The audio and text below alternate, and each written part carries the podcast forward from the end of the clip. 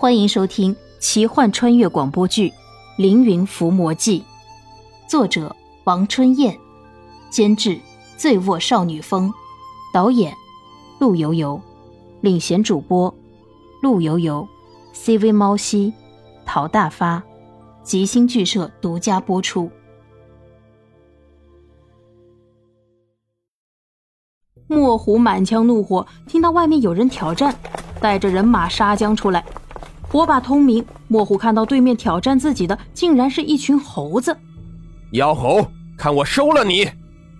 士兵们举起武器向猴群攻击，不想却被脚下的陷阱绊倒了。猴群一拥上前，将士兵们捆住。哈哈哈哈！还懂一点计策，真是妖猴！来呀，我们大战三百回合！莫虎拔出一柄诡异的弯刀和马化激战，一时间竟然不分胜负。原来墨虎也是武功高强。联系看墨虎的弯刀，这柄弯刀非常奇特，好像是来自异域，和波斯风格非常接近。难道这墨虎是波斯人？春秋战国时候就有波斯人来到中国了。渐渐的，墨虎好像是体力不支，败向剑路，被马化打倒在地。马化大喜，突然间地上有黑雾升起，黑雾中马化仿佛被一条巨大的蛇一样的动物缠住，而墨虎不见了。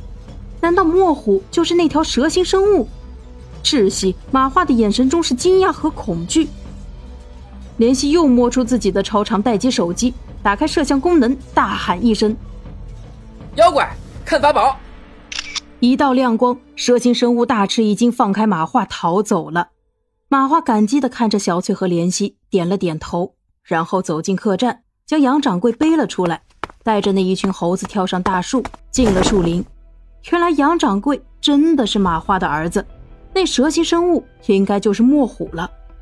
墨虎原来是妖怪，只是不知道是什么妖怪。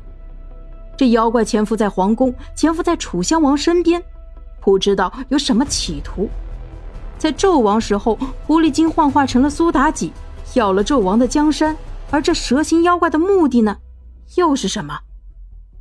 屈原的汨罗江自杀和这个妖怪。到底有没有关系？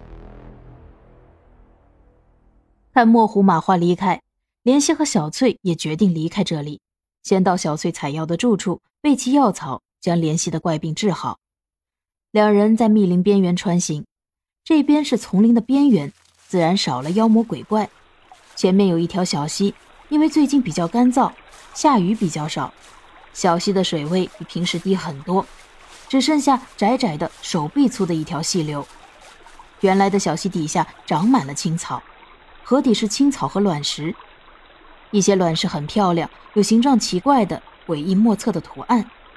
小翠看着小溪说：“这里再往前，原来有一处深潭，这一段鱼比较少，不知道深潭的水还有多少。”两人说话间来到了深潭，现在的深潭很浅了。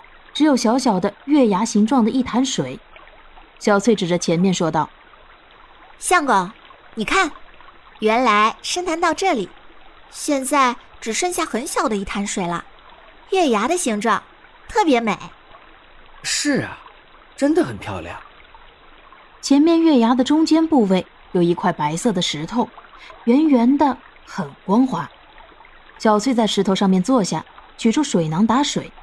他打满水，习惯地捡了几片石片打水漂。小翠脱掉鞋子，赤足。她纤细的小腿来回晃动，光滑的赤足在水里打起了水花。怜惜看着小翠，心中充满一种满足。突然，小翠惊呼一声：“哎呦，相公，你快过来看，这是什么？”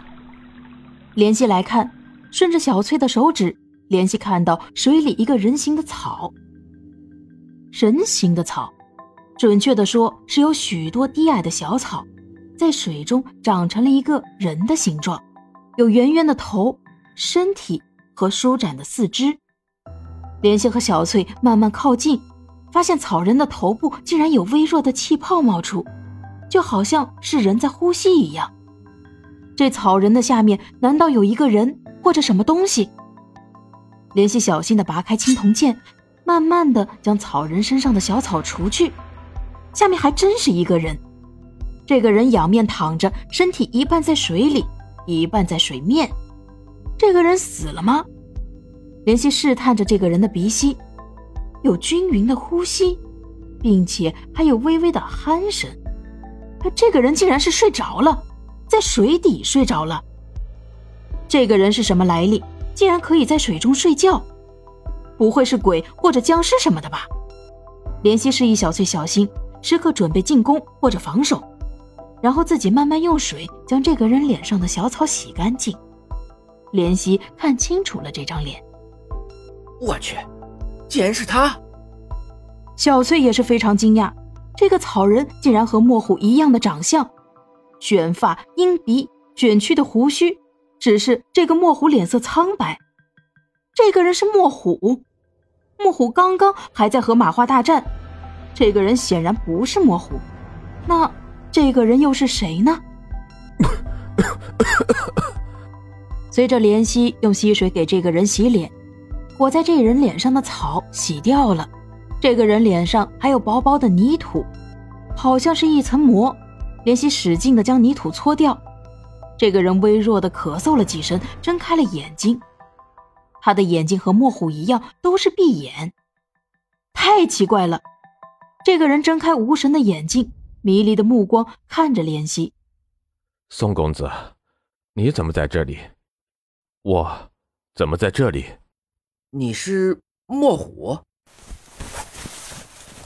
是啊，在咱们楚国，还有谁长这样的？然后墨虎就看到了自己的手，他的手上长满了小草。莫虎大吃一惊：“我我的手怎么了？”莫虎将军，今年是哪一年呀？今年是襄王十九年。不对，今年是襄王二十一年。什么？你是说我睡了两年？今年是襄王二十一年，没错的。你好好想想，你为什么来这里？又为什么睡在水里面？莫虎慢慢坐起身，用水将自己身上的小草洗去，联系帮忙将莫虎身上的泥土也一并除去了。莫虎慢慢爬上那块白玉石头，小翠又将水囊递给了莫虎。莫虎喝了几口水，说道：“我记得是五月吧，我走的时候又流鼻血了，所以就来到了小溪边，然后就觉得面门一凉。”仿佛一阵风吹到了我的脸，冷入骨髓。我突然觉得很累，迷迷糊糊就感觉回到了客栈，然后就睡着了。你是说睡觉了，然后一下子睡了两年？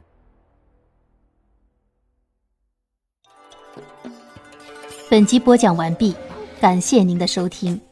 如果喜欢，就请点个订阅吧。